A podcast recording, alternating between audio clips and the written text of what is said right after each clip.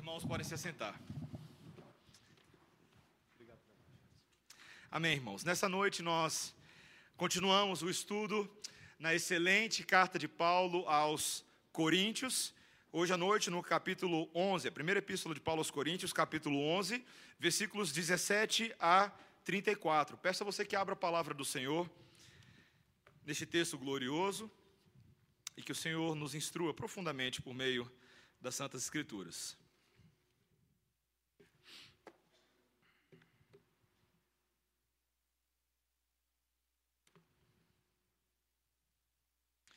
Temos tido a oportunidade de aprender tanto nessa epístola aos Coríntios e ah, hoje à noite tratando de um tema que parece tão conhecido, mas à medida que a gente vai explorando ele, nós percebemos a riqueza das Escrituras Sagradas e a riqueza da instrução ah, do Senhor para nós nessa temática, que certamente ao término da noite nos parecerá ainda mais preciosa aos olhos, se assim o Senhor permitir.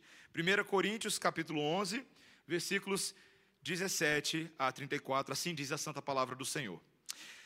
Nisto, porém, que vos prescrevo, não vos louvo, porquanto vos ajuntais não para melhor, e sim para pior.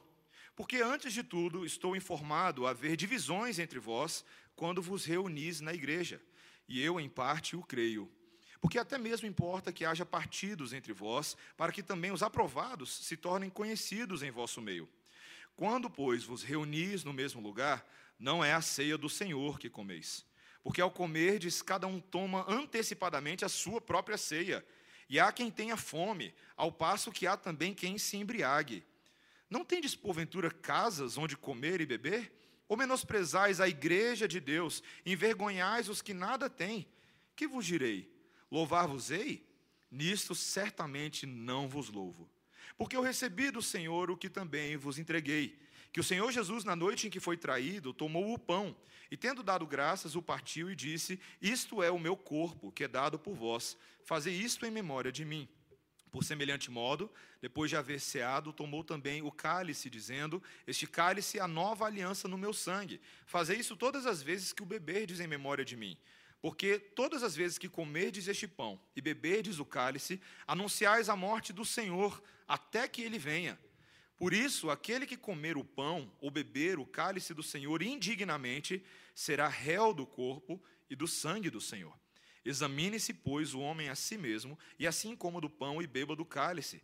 Pois quem come e bebe sem discernir o corpo, come e bebe juízo para si. Eis a razão porque há entre vós muitos fracos e doentes, e não poucos os que dormem. Porque se, nós, se nos julgássemos a nós mesmos, não seríamos julgados. Mas quando julgados, somos disciplinados pelo Senhor para não sermos condenados com o mundo. Assim, pois, irmãos meus, quando vos reunis para comer, esperai uns pelos outros. Se alguém tem fome, coma em casa, a fim de não vos reunirdes para juízo. Quanto às demais coisas, eu as ordenarei quando for ter convosco. Esta é a palavra do Senhor. Vamos orar, irmãos.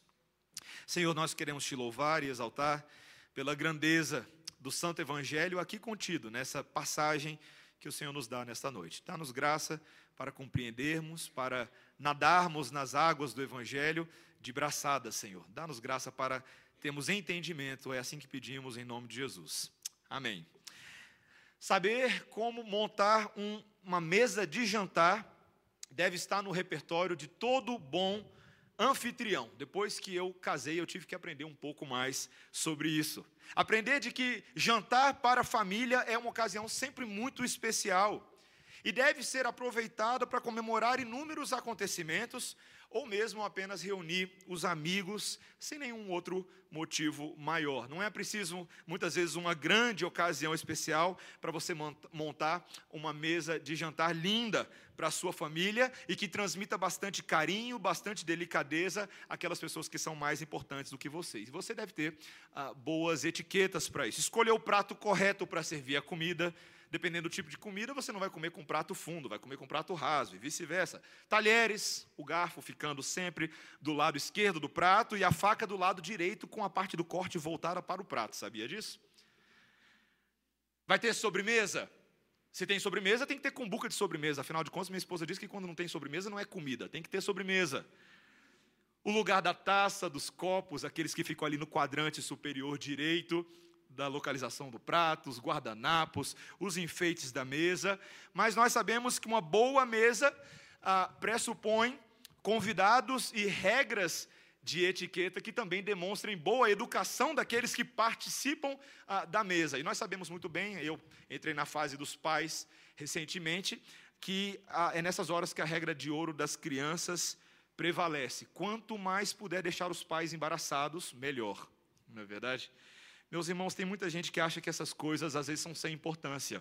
Comer é comer, abre a boca e põe para dentro. Muita gente pensaria assim, só me dá a minha comida. E nós sabemos sim que existem algumas dessas convenções sociais que não se aplicam a todas as regiões, a todas as culturas.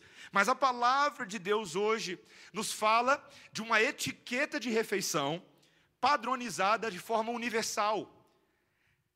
Um jantar que é oferecido por um anfitrião com A maiúsculo, um anfitrião celestial que é muito meticuloso com a mesa que ele mesmo elaborou.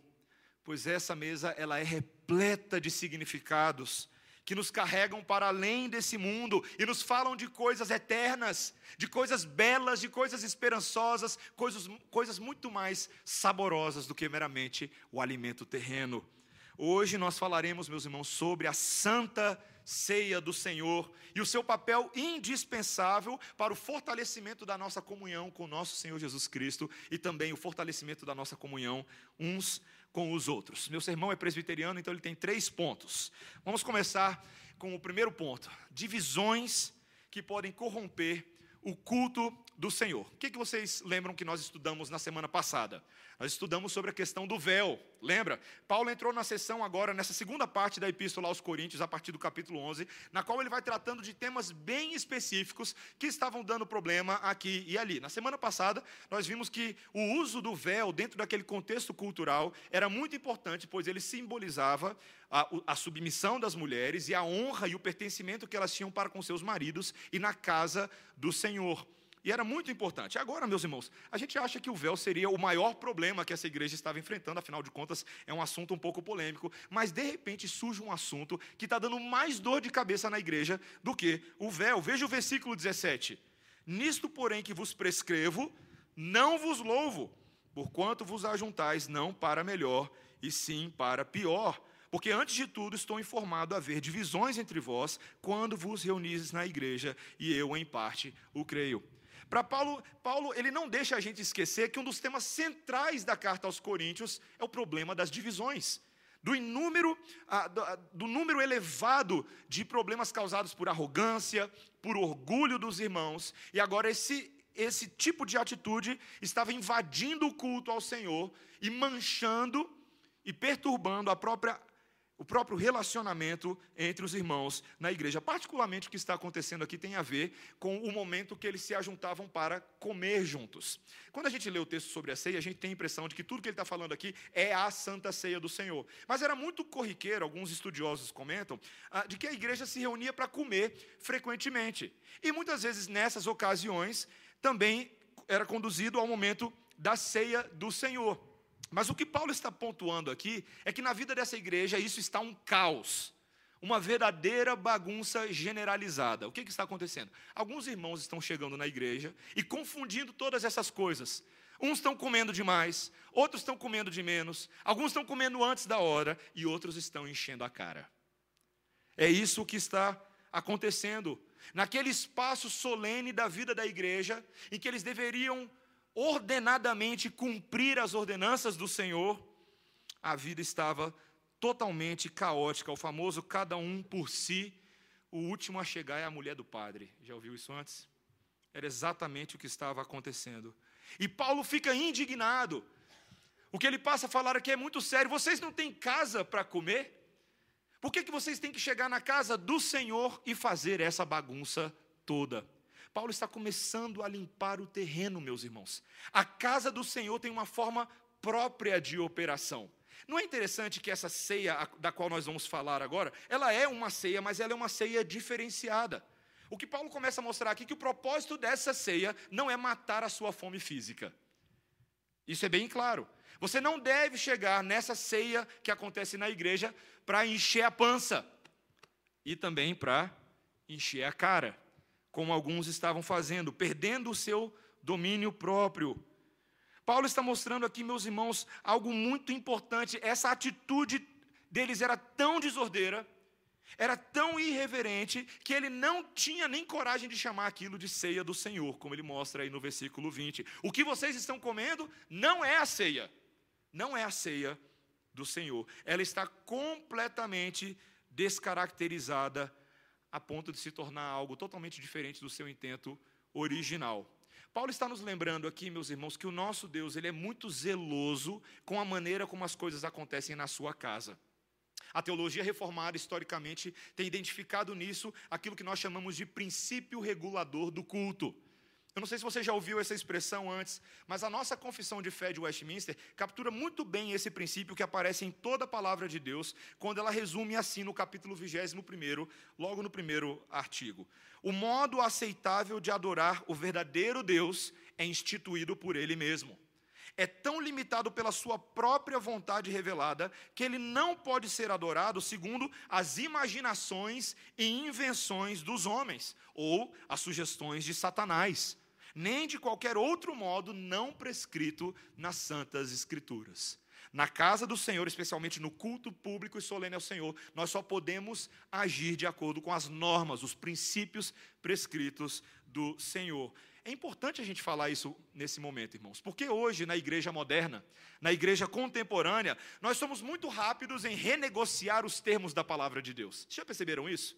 Como nós somos rápidos, inclusive fazendo alterações na ceia, fazendo alterações em todo tipo de coisa na igreja, para sermos relevantes, sermos socialmente agradáveis. E muitas vezes acabamos metendo os pés pelas mãos e mexemos em áreas onde nós não deveríamos mexer. A gente precisa atrair os jovens, então vamos fazer ceia com pizza e Coca-Cola. Está rindo? Está acontecendo por aí. A gente precisa de uma forma diferente de batismo. Então vamos levar o pessoal para um clube, colocar o pessoal no toboágua e quando eles chegarem lá embaixo fizer tibum, pronto, está batizado. É, meus irmãos. Talvez, talvez até alguns de vocês que estão aqui nessa manhã já tenham sido batizados dessa forma. Nessa noite, né? Falei na manhã, mas essa noite, porque está claro ainda. Meus irmãos, muitas dessas supostas inovações. Veja, não estou dizendo que toda tentativa ah, de modernização que não aflige a palavra de Deus deve ser negada. Não é isso. O que eu estou dizendo é o seguinte: muitas dessas supostas inovações descaracterizam o cerne do culto bíblico ao Senhor. O cerne. Elas podem até agradar aos homens, elas podem até te agradar, mas ofendem o Criador do universo. Essas pessoas estavam agindo de uma maneira caseira de uma maneira doméstica, mas a igreja tem ordem, a igreja tem decência, ela não é a sua casa, ela é a casa do Senhor. E quando estamos com o povo do Senhor, devemos atentar para a instrução e para a voz do Senhor, não para ser motivo de vergonha. Então, Paulo está condenando essas ações. E agora ele passa a explicar qual deveria ser a atitude deles, a disposição tanto externa quanto interna dos seus corações. Esse é o nosso segundo ponto. Nosso primeiro ponto, nós falamos justamente dessas divisões que vão corrompendo o culto ao Senhor. Mas a santa ceia do Senhor deve comunicar uma nova aliança. Esse é o nosso segundo ponto. Veja que agora o apóstolo Paulo, no versículo 23, registra o seguinte: Porque eu recebi do Senhor o que também vos entreguei. Essa frase tem sido comumente reconhecida como a, a, frase inicial das palavras de instituição da ceia. Não é o que a gente faz quando a gente celebra a ceia do Senhor?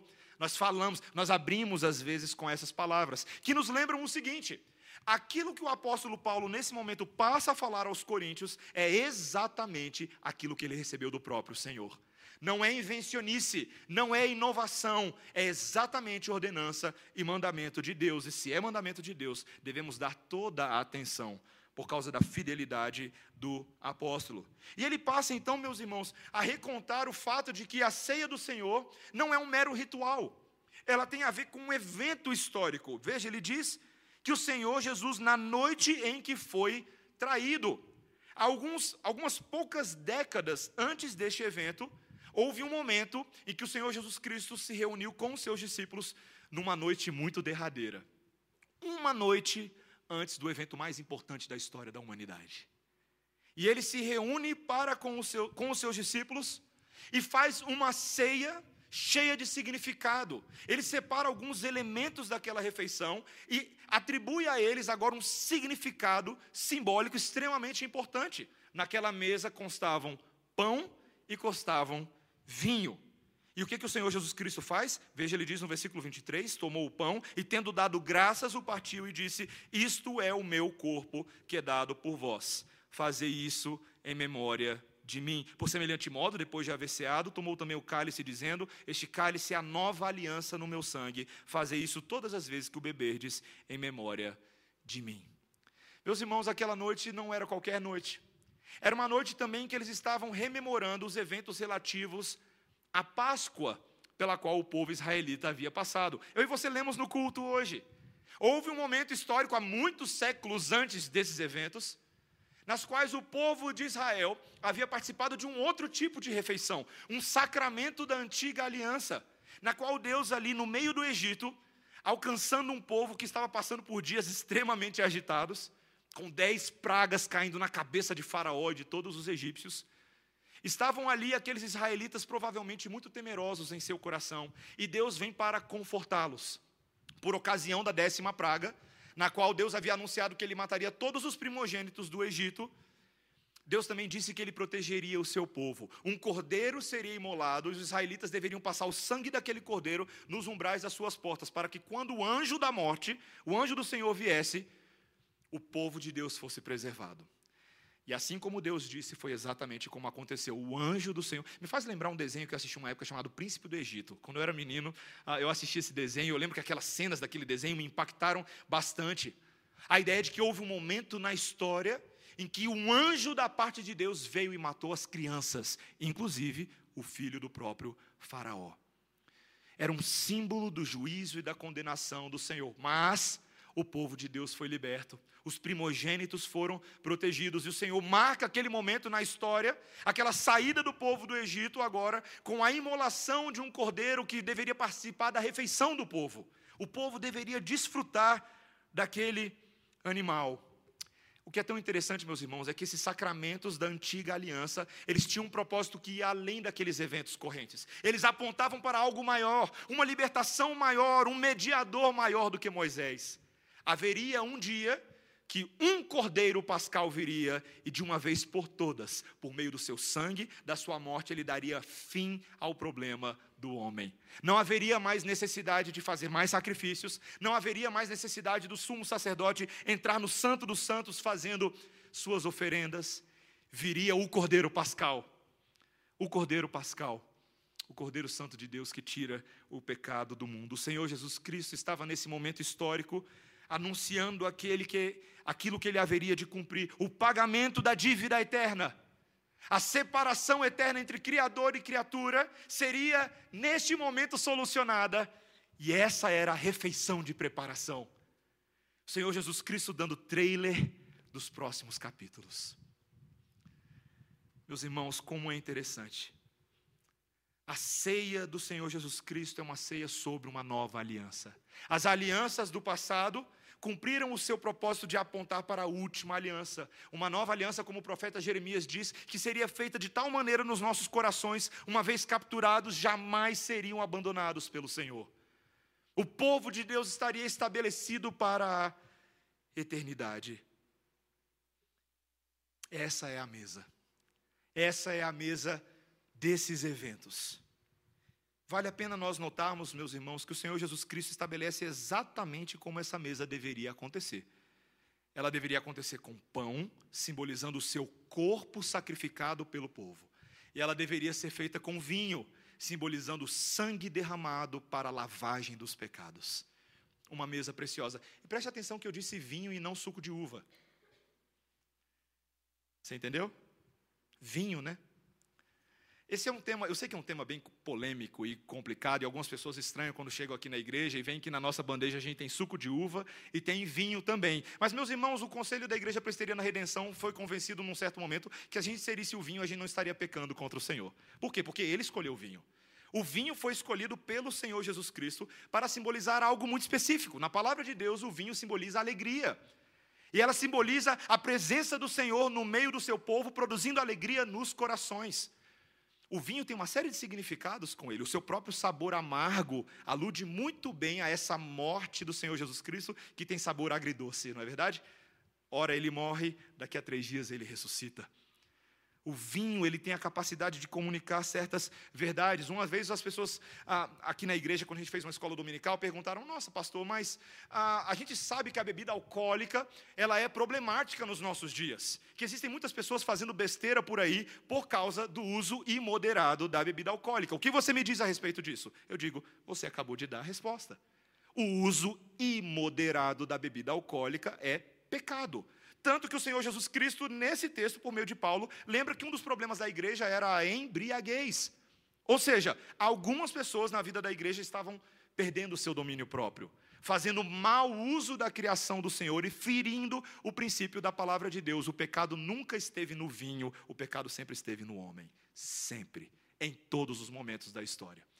É muito interessante que ao longo de toda a história da igreja, a igreja sempre celebrou com vinho. A coisa do suco de uva é muito recente, a partir do ano 1850, quando um irmão em Cristo lá nos Estados Unidos descobriu o processo de fermentação, do qual ele extraiu antinaturalmente a uva, o suco de uva que nós conhecemos. E desde então, por causa da lei seca, da lei da temperança, muitas das igrejas no mundo têm celebrado com o suco de uva. Mas, meus irmãos, nós entendemos que nós não estamos necessariamente ferindo o mandamento bíblico. Pelo contrário, o Senhor Jesus Cristo colocou pão na ceia, não açaí.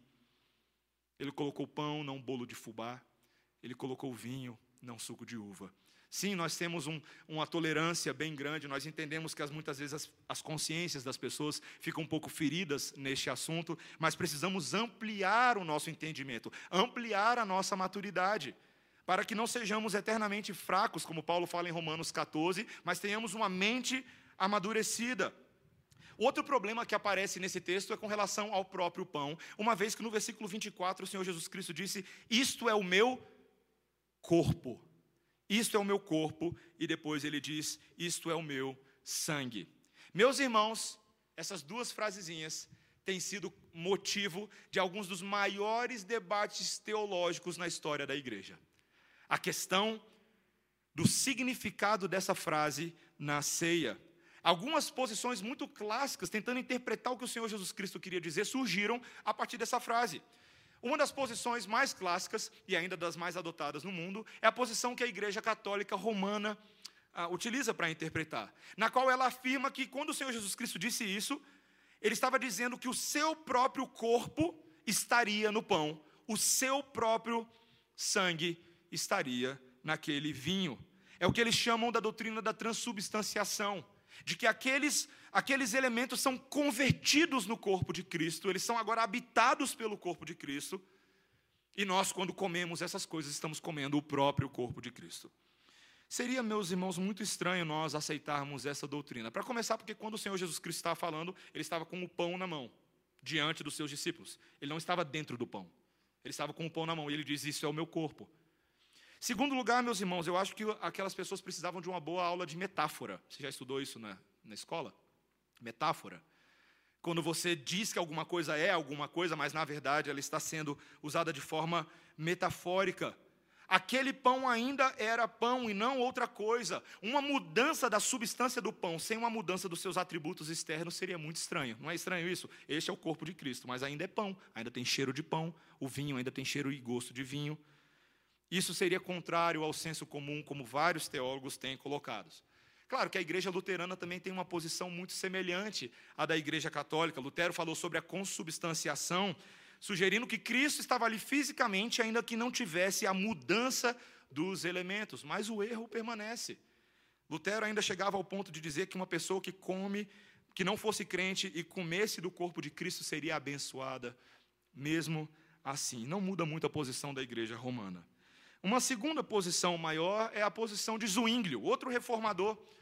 que foi muito responsável por estabelecer a doutrina junto aos nossos irmãos metodistas. Zwingli já foi quase para um outro extremo. Ele olhava toda aquela encenação da mesa do Senhor como basicamente um teatro memorial, como algo que nos faz lembrar de uma coisa que aconteceu na história de Cristo, que aconteceu na nossa história também, mas são coisas que ficaram no passado. E a terceira e mais popular posição entre os reformados que foi estabelecida por Calvino, é aquela que afirma que há sim uma presença de Cristo. Não é uma presença do seu próprio corpo físico, mas uma presença espiritual. Seguindo todas as afirmações que ele falou aos seus discípulos quando ele disse: Eis que estarei convosco todos os dias até a consumação dos séculos. Mas espera aí, ele subiu ao céu e ele está nas alturas com o Pai agora. Como é possível o Senhor Jesus Cristo estar conosco agora? Paulo vai nos lembrar lá em 1 Coríntios capítulo 15 que por meio do Espírito de Cristo, ele está presente com a igreja. E nós, pela fé, podemos participar de uma comunhão real com Cristo. Esse e essa é a forma correta de participarmos da mesa do Senhor. Para facilitar para vocês, para não ficar muito técnico e acadêmico, eu vou usar uma ilustração que eu já usei antes quando eu preguei na série de Lucas, mas ela vale muito a pena. A diferença entre as posições é melhor ilustrada ah, quando você pensa o seguinte: pensa que você tem um tio, ok? E esse tio vai ah, vai sair em viagem. Você é muito grato por ele, você ama o seu tio, você chama ele de titio e ele é muito bacana, só que ele vai sair em viagem, uma pessoa muito importante na sua vida, vai haver ali um momento de despedida entre vocês, então ele compra para você uma lembrança maravilhosa, para você nunca se esquecer dele. Um porta-retrato com a foto bonitona dele, para você colocar em cima da geladeira, ou pregado na geladeira com imã, tá bom? Foi o seu tio que te deu isso. Então, na primeira posição, a posição da Igreja Católica, a presença corporal de Cristo, é como se o seu tio tivesse te dado o seu porta-retrato, ele despede no aeroporto, mas depois que todos voltaram para casa, ele não embarca no voo. Ele só fingiu que foi para a Tailândia. Mas ele ainda está aqui em Brasília, pois o seu corpo físico não pode estar em dois lugares ao mesmo tempo. É assim que acontece. Na segunda posição, a posição memorial, o seu tio te deu o porta-retrato, ele pega o voo e vai para bem longe, mas você nunca mais tem notícia dele. Seus tempos amistosos não passam agora de uma agradável lembrança no passado, e você de tempos em tempos pega lá o porta-retrato e fica passando no seu rosto, como eu amo meu titio, que eu nunca mais vi, era tão bom quando ele estava aqui com a gente. Mas na terceira posição, a presença real espiritual de Cristo é aquele em que o seu tio não te dá um porta-retrato, ele te dá um celular com a foto dele no contato. Ele foi para a Tailândia, mas agora ele, você pode ligar para ele pelo Skype, ou pelo WhatsApp, ou pelo Facebook Messenger. E você pode manter contato real e uma amizade verdadeira com o seu tio, ansiando pelo dia que ele retornará da viagem dele. E a marca desse celular é o Espírito Santo de Deus. É assim que funciona, meus irmãos. Sim, o nosso Senhor Jesus Cristo está lá nas alturas, nesse momento mas nós temos comunhão com Ele todos os dias por meio do Espírito da oração, e nós ansiamos o dia que o nosso Cristo voltará. Esse é o significado da ceia do Senhor. Olha o que ele diz no versículo 26. Porque todas as vezes que comerdes esse pão e beberdes o cálice, anunciais a morte do Senhor até que ele venha. É muito interessante. Uma vez eu, eu conversando com um colega de seminário, ele falou de uma prática da igreja dele de origem que eu achei a coisa mais engraçada no mundo. Mais engraçada. Eles, quando iam celebrar a ceia na igreja do Senhor, e eu não digo que a gente deve fazer isso aqui, mas cada pessoa que tomava um pedaço do pão e o cálice, a pessoa comia o pão, depois ela bebia o cálice, e depois ela dava um grito. Ela dizia: Maranata, hora vem, Senhor Jesus. Porque a ceia do Senhor anuncia que o nosso Cristo voltará. Ela não é uma memória, distante de eventos que ficaram no passado. Ela é uma presença real daquele Cristo que voltará para nós. Ele está conosco agora em espírito, mas haverá um dia que ele estará conosco novamente em carne e osso. Em carne e osso.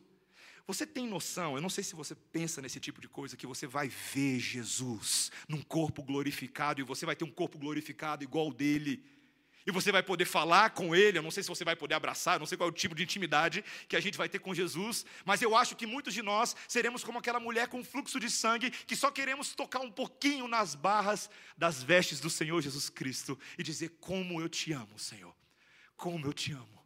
Obrigado por me salvar. Meus irmãos, a ceia do Senhor, ela aponta para trás, para aquilo que aconteceu mas ela aponta para o agora, para aquilo que está acontecendo, e ela aponta para aquilo que vai acontecer logo adiante. Ela é um momento glorioso. Tantas vezes, quando eu e você participamos desse momento, sequer nos lembramos dessas setas neon que estão apontando para Jesus. Fazemos pouco caso delas, e é por isso, e é por isso que a nossa atitude com relação à ceia do Senhor tantas vezes é fria e mecânica nós cumprimos atos religiosos. Meus irmãos, o meu último ponto é que apenas com fé e reverência eu e você podemos participar das bênçãos da ceia do Senhor. Como é que você faz para trazer à memória Jesus? Olha o versículo 25. Fazer isso todas as vezes que o beberdes em memória de mim. E no versículo 27, por isso, aquele que comer o pão ou beber o cálice do Senhor indignamente será réu do corpo e do sangue do Senhor. A primeira coisa que esse texto está nos lembrando é uma coisa que muitas igrejas já entenderam. Nós devemos nos lembrar dessas coisas todas as vezes que nos reunimos para participar da mesa do Senhor.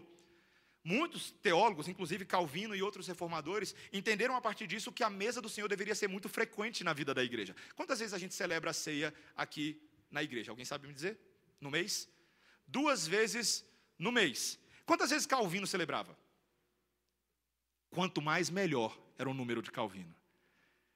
Ele e vários irmãos entenderam que não havia motivo para nós comemorarmos só de tempos em tempos. Nós sabemos hoje que existem muitas igrejas que têm dificuldade de celebrar a mesa do Senhor com mais frequência. Por exemplo, igrejas em contexto missionário. Nós sabemos que a ceia do Senhor deve ser administrada pelos ministros da palavra, como a própria Escritura mostra. Assim como o Senhor entregou a ceia aos apóstolos, esses que eram os pregadores da palavra, também a igreja do Senhor deve celebrar a ceia com os ministros da palavra. Mas muitas vezes nessas plantações de igreja, no meio da floresta, Quantas vezes você tem um pastor passando por lá? Uma vez a cada seis meses? Uma vez a cada um ano? Uma vez a cada dois anos? E quando ele faz, ele vai, ele vai lá e faz tudo, não é verdade? Faz a ceia, batiza 40 crianças. Mas, meus irmãos, a ceia do Senhor deve ser um, uma constante prática para a sua igreja. Uma prática regular do culto público, fazendo quantas vezes nós acharmos que é viável mas também, cada vez que nós celebramos a ceia, devemos ter a atitude correta. Como o texto deixa claro, devemos nos encontrar de forma digna na presença do Senhor. A primeira coisa, meus irmãos, é que nós devemos trazer à memória o significado da ceia. Daqui a pouquinho eu e você teremos a oportunidade de participar. E hoje é um bom dia para a gente começar a fazer de forma diferente. Se a sua celebração tem sido muito mecânica, hoje é dia de você lembrar que o Senhor Jesus Cristo está presente espiritualmente no meio do seu povo. Dá um arrepio, né? Lembrar que o nosso Deus sonda os nossos corações e nos vê como somos. Não há nada, não há roupa sua que possa esconder a verdade do seu coração. Ele sabe quem você é, ele sabe o que você almeja, ele sabe o que você fez essa semana, ele sabe a sua forma de pensar, seus anseios, ele conhece os seus medos. Meus irmãos, quando nós estamos na presença do Deus Todo-Poderoso, não há nada a fazer senão permitir que ele faça exatamente aquilo que ele faz nos rendermos ao Senhor, buscarmos a face dEle, não tentarmos nos esconder do Senhor como Adão e Eva fizeram quando foram para trás daquelas folhas de figueira, na tentativa de fugir do Senhor que vagava pelo Éden. Meus irmãos, nós precisamos trazer à memória a verdade do Senhor, precisamos nos recordar o que Ele fez por nós. O que, que o Senhor fez por você? Ele morreu por você. Ele te perdoou dos seus pecados. Na ceia do Senhor, você não precisa estar escravo dos seus pecados, você pode lançá-los novamente ao Senhor Jesus Cristo, porque Ele tem cuidado de você. Ele nos carrega nos seus ombros, Ele nos faz voar em Suas asas. Por isso, meus irmãos, que a atitude certa da ceia do Senhor é uma atitude de arrependimento. Arrependimento. É esperado de todos aqueles que participam da ceia do Senhor que se arrependam dos seus pecados. E quando eu digo arrependimento, meus irmãos, não estou falando de remorso. Sabe o que é remorso? Remorso é quando você sente uma dorzinha aqui agora pelo seu pecado, mas ali daqui a pouco você faz de novo.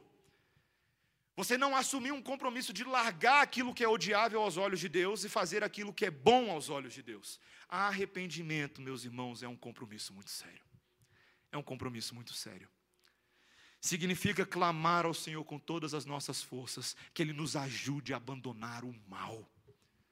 Aqueles pecados habituais, aqueles pecados que nos acorrentam a Satanás. Nós que já somos livres de Cristo, às vezes vivemos teimosamente em constante transgressão da lei do Senhor, criamos pecadinhos de estimação. Meus irmãos, a ceia do Senhor é hora de rompimento desse cordão umbilical.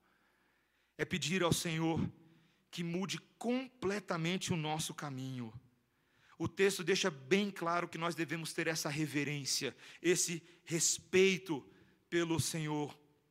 Tem algumas implicações aqui muito interessantes. Se isso é verdade, se uma pessoa deve ser capaz de discernir e examinar a si mesma e pensar nas coisas eternas e espirituais, isso significa que só quem é de Deus pode participar da ceia. Não parece uma coisa meio óbvia? Mas não é assim tão óbvia.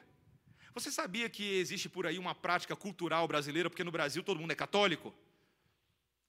De que as pessoas participam da mesa do Senhor de forma leviana, de forma até meio mística. Como se aquelas coisas em si tivessem poder para transformá-las. Meus irmãos, somente alguém que foi alcançado pela graça do Senhor Jesus Cristo pode entender o que significa a mesa do Senhor. Significa discernir esses elementos, significa compreendê-los. É por isso que todas as vezes que temos este sacramento, nós dizemos com todas as letras: se você não pertence a uma igreja protestante, na qual você já foi batizado, na qual você já fez ali a sua pública profissão de fé, na qual você se encontre nesse momento em plena comunhão, você não pode participar dessa mesa. Mas, se você pertence a uma igreja do Senhor onde todas essas coisas aconteceram, essa mesa também é sua. Ela não é exclusivamente da Igreja Presbiteriana Redenção, ela não é exclusivamente da Igreja Presbiteriana do Brasil, essa é a mesa do Senhor. E por isso que qualquer visitante crente pode participar conosco dessa mesa. A segunda implicação é que as crianças também não podem participar. Não é interessante isso? Muitas vezes as pessoas perguntam, pastor, se nós batizamos crianças e entendemos que há uma base bíblica para isso, por que, que nós não permitimos as crianças participarem da mesa do Senhor? Por causa desse critério que Paulo deu. Paulo diz que a mesa do Senhor, diferente do batismo infantil, semelhante à circuncisão, a mesa do Senhor pressupõe compreensão, pressupõe entendimento, pressupõe entender a obra de Cristo em seu favor e as implicações para a sua vida de santificação. E muitas vezes as crianças pequenininhas não têm noção ainda dessas coisas. Talvez a pergunta que outros vão fazer: ah, então, pastor, qual é a idade? Boa pergunta. O que, que nós do conselho fazemos? Quando, por exemplo, tem alguma criança que parece já estar entendendo melhor, talvez chegando ali próximo do que alguns chamam da idade da razão, 11, 12 anos, 10 anos, o conselho às vezes chama para uma entrevista.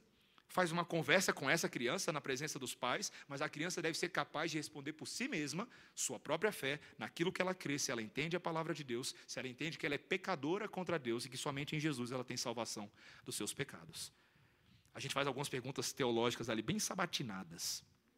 Vocês acham que é engraçado, mas a gente teve há um tempo atrás a oportunidade de fazer isso com uma criança. E meus irmãos, presbítero Charles, presbítero Cláudio sabem disso muito bem, nós ficamos ali pasmos com a fé daquela criança. Que já, aos nossos olhos, já não era mais apenas uma criança, era um homem sendo formado para a vida e, portanto, deveríamos reconhecer como um irmão da mesa também. Meus irmãos, a terceira implicação é que eu e você não temos o direito de nos auto-isolarmos dessa mesa. Quando a gente fala sobre a indignidade da mesa do Senhor, muitos, e preste atenção, muitas pessoas pensam assim: rapaz, eu sou indigno. Quanto pecado eu cometi essa semana. Quanta coisa terrível eu fiz, portanto, eu não devo participar da mesa do Senhor. Essa forma de pensar é extremamente frequente no evangelicalismo hoje no Brasil. Muitas pessoas fazem isso, mas não é disso que a palavra de Deus está falando. A indignidade é você não compreender o significado daquela mesa. Mas, meus irmãos, não existe ninguém que seja naturalmente digno de participar da mesa do Senhor. Nem vocês, nem eu. Nós só podemos participar dessa mesa nos méritos de Cristo, no poder de Cristo, na obra de Cristo. E se eu e você reconhecemos essa obra e que essa obra nos perdoa, essa mesa é para você. Essa mesa é para a sua repactuação. Eu vou dar bronca em você se eu descobrir que você não está tomando a mesa do Senhor porque você acha que você não é digno. Ninguém é digno, só Jesus é digno. Essa é mesa para pecadores regenerados, não para homens e mulheres perfeitos. Esses não existem, somente o nosso Senhor Jesus Cristo é perfeito. Meus irmãos, nós precisamos compreender bem essas coisas, nos aproximar com arrependimento, com humilhação, entendendo a obra de Jesus por nós. E eu vou dizer uma coisa bem importante para os irmãos.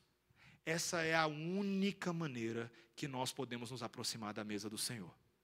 Se nós não nos aproximarmos assim, nós corremos um sério risco de sermos punidos por Deus. Olha o versículo 29. Porque quem come e bebe sem discernir o corpo, come e bebe juízo para si.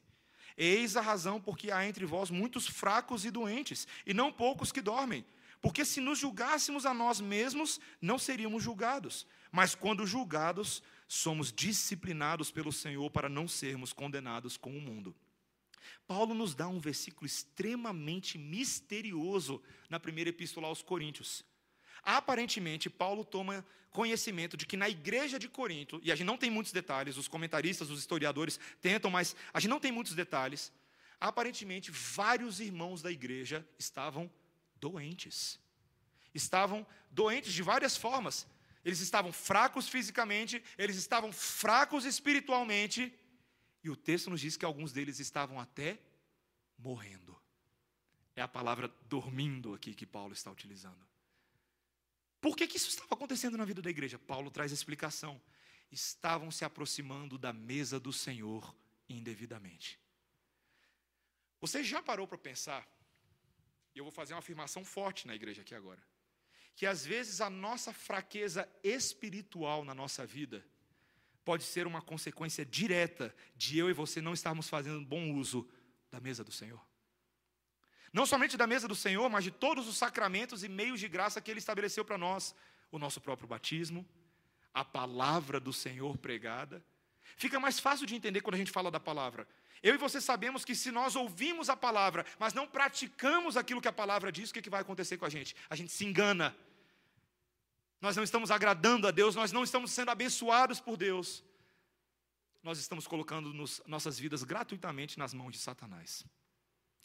Meus irmãos, essa é a mesa da restauração e não tem meio termo. Ou você está sendo restaurado, ou você está sendo enfraquecido. Na vida cristã não tem como ficar em cima do muro. Tem uma musiquinha das crianças que diz assim: leia a Bíblia e faça oração, faça oração, faça oração. Leia a Bíblia e faça oração. Se quiser crescer, se quiser crescer, se quiser crescer. Aí a segunda parte diz: quem não ore a Bíblia não lê. A Bíblia não lê. A Bíblia não lê. Quem não ore a Bíblia não lê. Diminuirá. Tem uma versão politicamente correta hoje nos três palavrinhas que eu vou denunciar. É o desenho que minha filha assiste no YouTube. Lá eles dizem assim: não irá crescer, não irá. Não, não, não, mentira, vai diminuir sim. Não tem estagnação na vida cristã. Ou você está crescendo ou você está diminuindo. Ou a sua fé está progredindo, ou você está sendo enfraquecido, meus irmãos. Essa é a mesa para restauração da nossa fé. Eu e você devemos nos aproximar dela com um senso do profundo poder sobrenatural de Deus, de por meio da fé. E por meio de uma aproximação santa, temos o nosso coração aquecido pelo Senhor. Não queremos ter fracos na igreja, queremos ter pessoas fortinhas. E quando a gente quer ter pessoa fortinha, a gente fala para a filha: abre a boca e come o agrião, come o giló, come o quiabo, que é bom para você, mesmo que você não compreenda isso agora. Meus irmãos, eu sei que nem sempre eu e você estamos com o coração cheio de alegria com relação à mesa do Senhor. Come mesmo assim com fé, com esperança, mesmo que seja com lágrimas de sangue. Peça ao Senhor misericórdia e para que Ele renove a sua alegria em Cristo Jesus. Em último lugar, meus irmãos, o apóstolo Paulo fecha dizendo que essa é uma mesa para a restauração dos nossos relacionamentos com os nossos irmãos. Olha o versículo 33. Assim, pois, irmãos meus, quando vos reunis para comer, esperai uns pelos outros. Se alguém tem fome, coma em casa, a fim de não vos reunirdes para juízo. Quantas demais coisas eu as ordenarei quando for ter convosco. Essa não é a mesa de uma pessoa para com Deus, essa é a mesa da família de Deus para com Deus. E da família de Deus uns para com os outros. Que instrução simples para essa igreja, né? Quando for comer, espera o seu irmão. É que nem aquele povo que senta na mesa e começa a comer antes, aí quando você chega lá, o povo já comeu tudo, você fica comendo sozinho. Não é assim que funciona. É a mesa da unidade, não da desunião. Aquilo que fazemos aqui representa a maneira como colocamos uns aos outros em honra superior. Como não somos egoístas, como não somos individualistas, pelo contrário, estamos pensando na família do Senhor. Sabe, meus irmãos, o nosso Deus, ele adora a refeição em família. Todo mundo aqui eu acho que gosta de refeição em família. Mas o nosso Deus especialmente gosta muito. No livro de Lucas, no final, no capítulo 24, nós temos aquela famosa história dos discípulos no caminho de Emaús. Você lembra dessa história? Todo mundo lembra. E o Senhor Jesus Cristo havia ressuscitado, ninguém sabia direito disso ainda, e aí tem dois discípulos caminhando, o Senhor Jesus Cristo se coloca ao lado deles, eles não reconhecem muito bem que é o Senhor Jesus Cristo, ele começa a falar a respeito dele a partir da lei, dos profetas, dos salmos. E aqueles homens vão ouvindo com grande encorajamento e caminhando por Emaús. Mas de repente começa a ficar escuro. E Jesus dá a indicação de que ele vai passar adiante para seguir viagem, e aqueles homens viram para ele e falam assim: Fica, Senhor, já se faz tarde. E Jesus decide entrar para comer com aqueles homens. E naquele momento, quando Jesus está ali com eles, ele parte o pão diante deles. E a palavra de Deus nos diz que quando eles veem aquela cena, eles dão uma assustada. Tem coisa aí. Eu já vi esse negócio antes. E o texto nos diz que de repente o Senhor Jesus Cristo, pum, desaparece. Dessa forma. Meus irmãos, não é maravilhoso pensar que por meio do partir do pão, o Senhor Jesus Cristo aqueceu o coração daqueles discípulos. Aqueles homens que estavam tão desesperançados, começaram a ouvir a voz do Messias, participaram da mesa com ele, e de repente eles lembram: o nosso coração estava sendo aquecido à medida de que todas essas coisas estavam acontecendo. Meus irmãos, o Senhor Jesus Cristo tomou aquela ceia final com os seus discípulos, mas aquela não era a última ceia. Nós ainda teremos mais uma ceia. E meus irmãos, a próxima ceia vai ser melhor do que qualquer festa de casamento que você já tenha ido nesse mundo. Pega a melhor festa de casamento que você já foi, ou a melhor festa de casamento que você pensa que você vai fazer se você é noivo nesse momento. A festa do Senhor Jesus Cristo, as bodas do Cordeiro, indicadas pelo livro de Apocalipse no capítulo 19, no capítulo 5, no capítulo 7, serão uma festa para quebrar tudo. Os inimigos serão condenados os perseguidos e os mártires do povo de Deus, enfim, serão consolados. Nós, eu e você, feinhos e pecadores da forma como somos, seremos uma noiva sem rugas, uma noiva sem máculas, uma noiva perfeita na presença do nosso noivo, comendo a melhor comida que existe nesse mundo a comida que o próprio Deus preparou para nós. Meus irmãos, há uma enorme expectativa pela eternidade quando eu e você participarmos agora dessa mesa.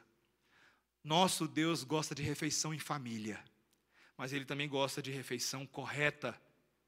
E refeição correta não é em relação ao prato que você vai usar, ou os talheres, ou os copos. Tem a ver com o seu coração, tem a ver com os elementos do Senhor, e tem a ver com o significado de todas essas coisas. Quando eu e você participamos da mesa do Senhor, não somos nós que estamos recebendo Jesus para comer com a gente. É Jesus que está recebendo a gente para comer com Ele. É melhor a gente fazer direito. Vamos orar. Senhor Deus, nós te louvamos, porque agora podemos participar da tua santa mesa.